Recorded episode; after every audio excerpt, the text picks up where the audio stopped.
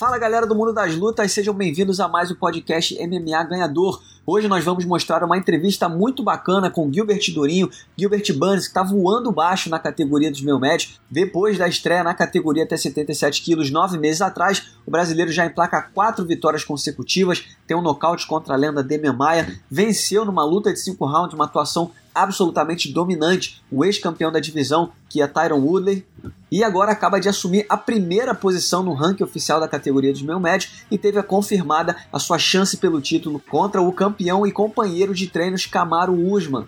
O Durinho vai trocar uma ideia com a gente sobre o futuro dele, vai analisar bastante sua última apresentação, a boa fase e, claro, projetar como deve acontecer essa luta contra o seu companheiro de treino, Camaro Usman. Mas antes de mostrar para vocês, eu lembro que você pode assinar o nosso podcast via iTunes, Android e Podflix e pode seguir também a nossa playlist lá no Spotify. Então não vacila, porque a gente está sempre tentando trazer para vocês o melhor do mundo das lutas aqui no podcast MMA Ganhador. Então vamos ao que interessa, porque chegou a hora de Gilbert Durinho aqui no podcast.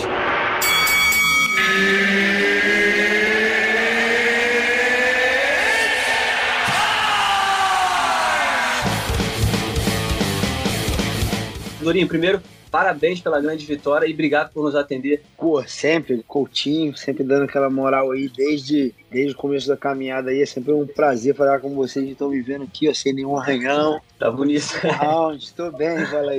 tá bem demais.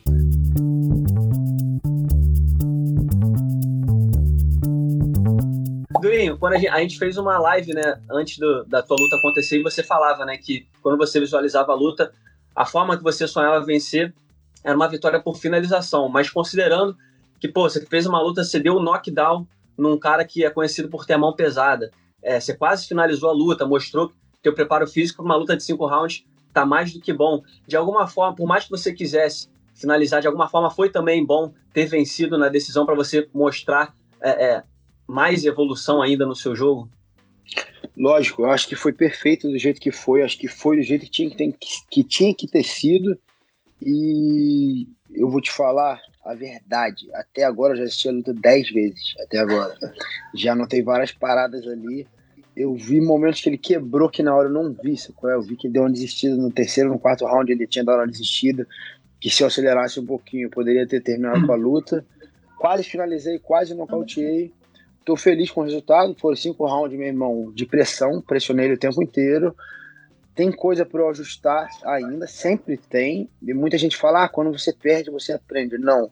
Quando você ganha também, só que tu tem que olhar, sabe? É, tipo, se fosse antigamente, no começo da carreira, Coutinho, eu ia olhar aquela luta ali uma vez e ia ficar amarradão e pronto.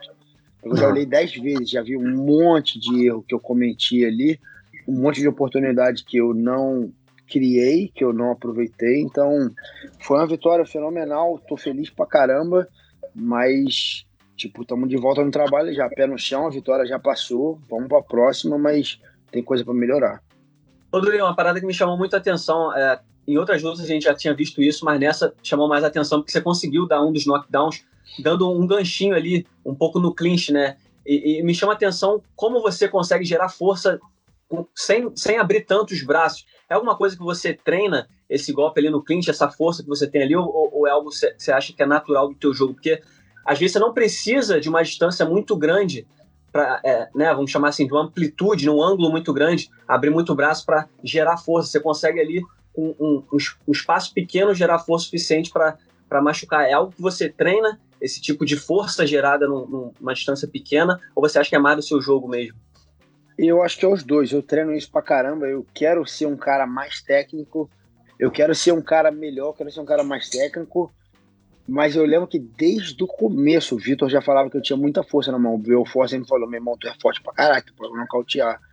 Mas eu sou. Eu sou chato, assim, parada de meio perfeccionista com técnica, de fico no espelho, bum, jogando, bum, não pode ser Horyugen, né, do, do, do Street Fighter, tem que ser, meu irmão, curtinho, cruzado, pá, fazendo a sombra ali, tento fazer ela perfeita.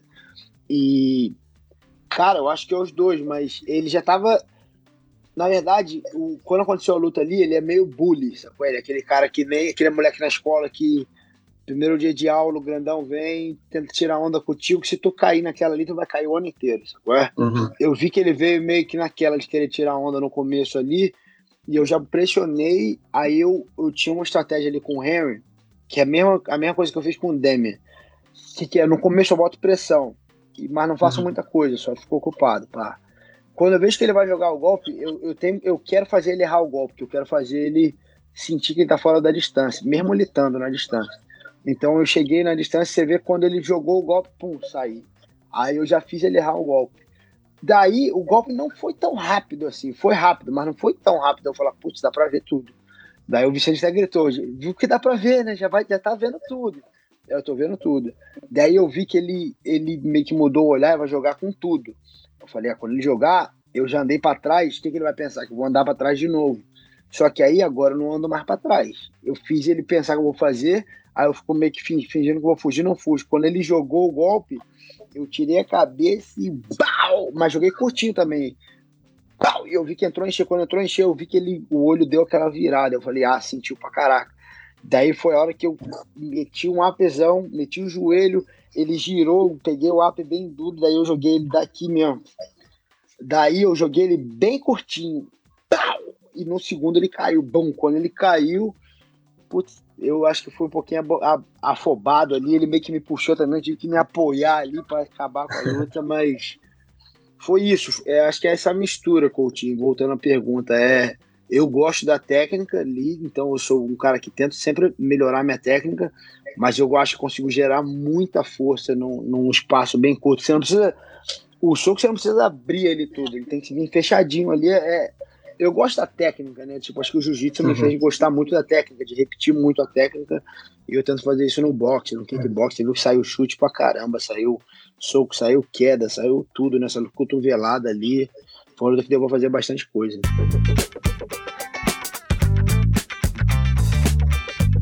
Boa, Durinha. Essa vitória foi espetacular e a gente viu depois da luta, né? Você pedindo a sua chance pelo cinturão. Essa é a luta que tá na sua cabeça. Você quer a chance pelo cinturão. Essa é a luta que, que você visualiza no seu próximo passo. Então, é o que eu quero, mas nem sempre a gente é, recebe o que a gente quer, né? Nem sempre a gente ganha o que a gente quer. É o que eu quero. Quero lutar pelo cinturão. Acho que é, se você se você fizer um, um, Lógico, o Leon Edwards é um cara que tá com muita vitória. Mas as últimas vitórias dele foi o Rafael dos Anjos. Putz, eu nem lembro quem foi antes do Rafael dos Anjos. Mas. Tá vendo? Tô nem lembrando. Você vê, ninguém nego, nem lembra. Ele tá é. tá vindo num embalo grande, mas, tipo, não foi dando tantos nomes assim. Daí, se você for no Mais Vidal, ele tá com um momento sinistro. Mas as últimas lutas dele foram o Ben Askren e o. E o Nate Dias. E o Ney Dias. Nas minhas duas últimas foram Damian Maia e Taron Woodley. Tipo, minhas duas últimas tá com mais moral que todos esses caras. Mas, como eu falei, nem sempre a gente ganha o que a gente quer. Eu quero, é o que eu vou estar tá pedindo. Eu quero lutar pelo cinturão. É o que eu quero. Mas também, Coutinho, eu não vou ficar, tipo, ah, só quero isso. Não, eu quero uhum. isso. Não vai acontecer? Não. Então me dá outro. Tipo, então eu acho que tá embolado ali. O Kobe acabou de perder, eu acho que tá um pouquinho fora dessa. Eu acho que a primeira opção do UFC é botar Camaro contra o Mais Vidal e a segunda é o Leon Edwards. Se botar contra o Mais Vidal, eu vou pedir o Leon Edwards. Uhum. Se o Mais Vidal, que é, ele tá querendo fazer esse jogo de pedir muita grana, se o Mais Vidal quiser muita grana, o UFC não fechar, e o UFC fechar o Camaro contra o Leon Edwards, eu vou pedir o Kobe Kobe. Então, agora é, esperar. Eu já, já fazendo barulho, já encontrei o Dana White mesmo. Ah, deixou desenrolar ali, eu já falei um monte, já pedi tudo que eu quero. Ah, vamos ver, não, vamos ver, não. É a luta que eu quero, meu irmão. E aí? Ganhei do Woodley ganhei do, do Demi. O cara ganhou. Eu falei isso tudo que eu falei a você, falei pra ele. E o cara, é, eu gosto de você lutando. Eu falei, então me põe pra lutar. E aí, e fiquei acelerando eles ali. E ficou maneiro. O Chanchel me mandou um texto gigantesco. Eu respondi o cara, tipo aumentou o contexto com os caras ali e, eu, e me, deu, me deu uma brechinha ali, eu deixou desenrolar, eu não vou parar, meu irmão. Então vamos ver. Tá tão afiado que já matou até duas perguntas que eu tinha preparado para a entrevista, já falou quem que você preferia enfrentar, qual que vai ser tua posição em relação ao futuro, se vai sentar e esperar ou se vai aceitar a luta. Madurinho, uma parada muito legal que eu queria falar também. A gente conversou, né, imediatamente depois que é, anunciaram a luta contra o Alexei Kunchenko, você mudando de categoria e tudo mais. Eu queria te perguntar o seguinte: se alguém chega para você cerca de um ano atrás e fala, cara, daqui a um ano você vai estar tá aí com quatro vitórias consecutivas nos meio médios, vai ter dominado completamente um ex-campeão da categoria, vai ter nocauteado uma Demian, uma, uma lenda como o Demian Maia e vai estar tá na cara do cinturão. O que, que você falaria pro cara se o cara chegasse e mandasse essa para você um ano atrás? Putz, não sei. Sinistro, porque eu lembro que eu lutei mais ou menos em abril do ano passado. 27 de abril foi minha última luta no peso leve. E foi um corte de peso escroto pra caraca, meu irmão. Foi sinistro. E daí a gente foi de férias, acho que uma semana depois, ou duas semanas, e minha esposa pediu. Então, a época que eu mudei de categoria, eu decidi mudar de categoria, foi mais ou menos maio, junho, mais ou menos que eu mudei. E avisei o UFC e tal. Mas eu não sei lá, eu não, não acreditava mais. Eu acho que as lições aprendidas no peso leve, tipo, com corte de peso, são fundamentais para o Durinho de hoje, porque tipo, é muito mental o jogo na luta ali. Foi muito mental. Foi tipo, eu nem eu esqueci eu esqueci de tempo, eu esqueci de, de round. Teve uma hora que eu, que eu perguntei pro qual round que a gente tá? Ele. No quarto, eu falei, pô, esse já é o quarto round. Porra, demorou, tipo, não tá nem sentindo. Tava divertido. Tava, tava maneiro, eu tava numa zona que eu tava, tipo, quando você joga bola, assim, que tu nem lembra. Caraca, já passou duas horas. É, era assim. Uhum. Aí eu tava eu lembro que no último round também esqueci. Ele falou: esse é o último round. Eu falei: caraca, esse já é o último round. Porra, demorou. E, tipo, tava maneira a parada, tava na zona boa. Então, mas o corte de peso me fortaleceu muito nisso. O Coutinho, que o meu irmão tinha peso pra caraca pra sair. Eu não, financeiramente, eu não tava num momento bom. Então, eu não tinha como abrir mão de 20% da minha bolsa por causa de peso. Então, eu ia bater o peso. Tipo, já não tinha outra opção que meu irmão era uma guerra para bater peso, e a nenhum momento eu fraquejava e eu demonstrava fraqueza. tava na merda às vezes assim, mas eu não falava nada, ficava quietinho, respirava, bom, entra na banheira, meu irmão, banheira fervendo, eu entrava. Saía, perdi quase nada, entra de novo, entrava de novo. E tipo, era uma parada que mentalmente me fortaleceu muito para fazer cinco rounds hoje em dia, para pegar a luta em cima da hora. Então, foi bom esse esse aprendizado e as derrotas também. Com o Dan Hook eu aprendi muita coisa, mudei muita coisa. Na luta do trator comecei a mudança e na luta do Dan Hook eu, eu, eu meio que arrumei tudo. Então foi ótimo ter essa loucura de ter cortado peso, de ter melhorado minha dureza mental, de ter melhorado isso tudo para estar tá usando isso tudo hoje em dia. E Durinho, fala, fala um pouquinho também do, da tua relação com o Camaro, né? A gente sabe que vocês são amigos, ele é o campeão, você já falou sobre isso, que não tem problema em enfrentá-lo, né? É uma oportunidade que, obviamente, você não vai abrir mão por causa da, da amizade que vocês têm, vão tratar isso de forma profissional. Mas como é que você viu, é, é, como é que viu a tua relação com ele? A gente viu que ele publicou uma mensagem, né, até depois da luta, parabenizando. Você chegou a conversar com ele depois da luta, sei lá, por ligação, teve algum contato com ele, ou, ou ainda vai encontrá-lo, enfim mas fala dessa relação que tu tem com ele, de, de conseguir colocar, né, tipo, amigos, amigos, negócios à parte.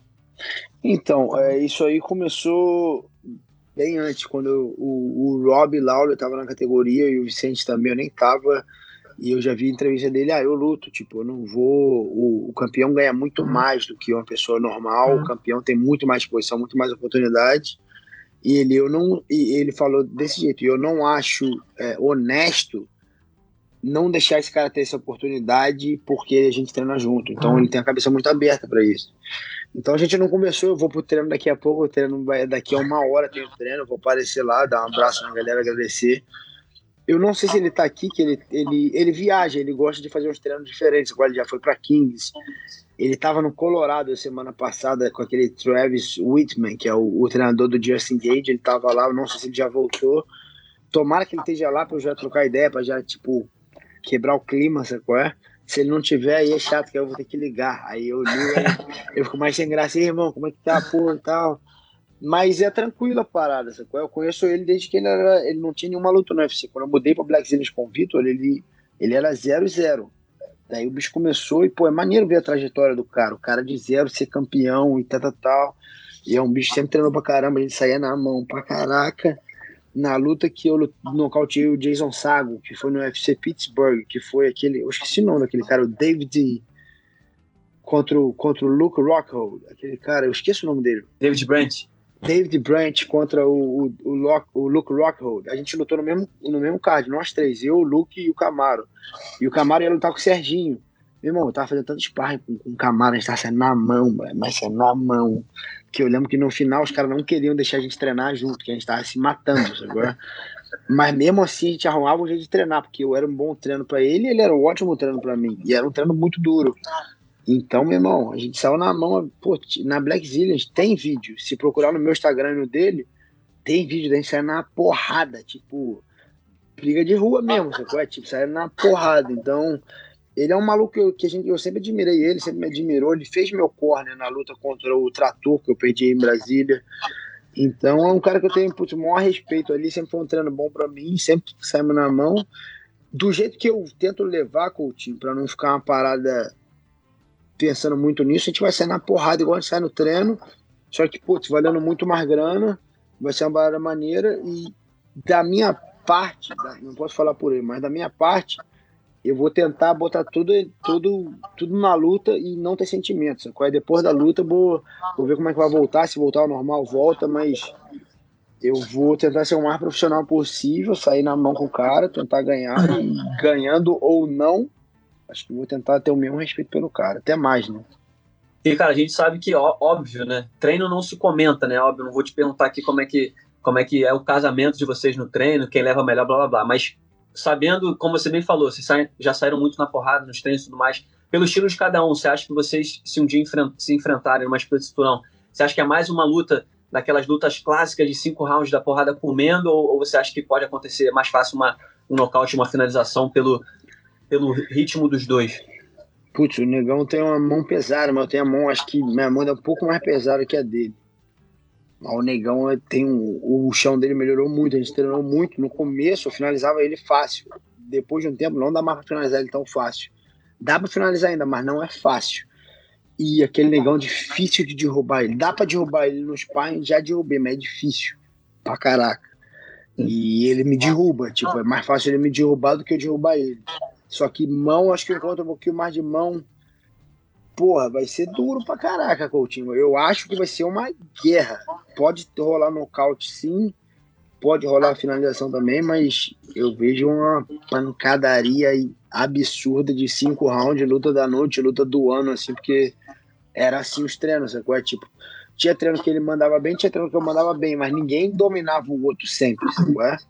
E era a guerra, tipo, que eu gosto de ir com ele porque ele era duro, ele gostava de ir comigo porque ele era duro.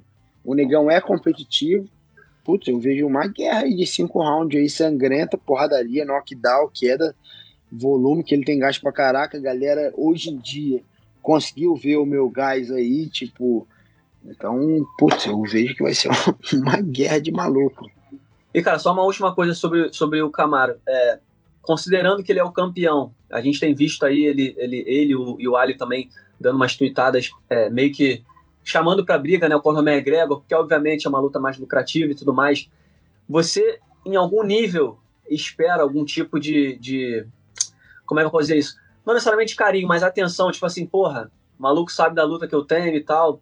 Você espera alguma força dele em relação a você ganhar a chance pelo cinturão? De repente ele chegar para você e falar, não, o Gilbert merece, coloca a gente para lutar e tal, ou você consegue também separar as coisas e entender que talvez se você tivesse no lugar dele, seria mais interessante para você uma luta mais, mais lucrativa? Ah, eu não tô nem pensando muito nisso não, Coutinho, mas uhum. eu pensaria no mais lucrativo. Eu, eu acho maneiro porque eu gosto do Camaro, se ele lutasse com o Conor, mesmo que ia me atrasar um pouquinho, mas eu não tô nem aí. Eu, vou, eu luto com, com o Kobe, ou luto com o Leon Edwards, se vou lutando, não tô nem aí. Uhum. Mas ia ser maneiro que ele ia fazer uma grana que, tipo, que não vai fazer, porque os números do Conor são outro nível, é outro nível de número. É papo de. Vou chutar um número aqui. Vamos supor, na luta contra o Kobe, vamos, acho que ele ganhou mais ou menos 2 milhões, 3 no máximo. Vamos botar mais ou menos isso. Com o Conor dá pra fazer papo de 15, 20. Então é muito mais grana. Então, tipo, eu ficaria amarradão pra ele. E ainda mais eu acho que ele ganha bem do Conor. Eu acho que é uma luta que ele deveria. Acho que ser o número um mesmo de pedir. E ainda mais que ele já é o campeão, ele não tem que provar mais nada. Sim. Ou o mais Vidal, é a luta que mais vai ser lucrativa, vai ser essas duas. Mas aí entre mim e o Leon Edwards, aí eu acho que ele já ia falar, já que vai botar os dois que, tipo, não são essa máquina de ganhar dinheiro, vou ganhar a mesma quantia, bota o Durinho. Isso aí eu acho que ele até faria, assim.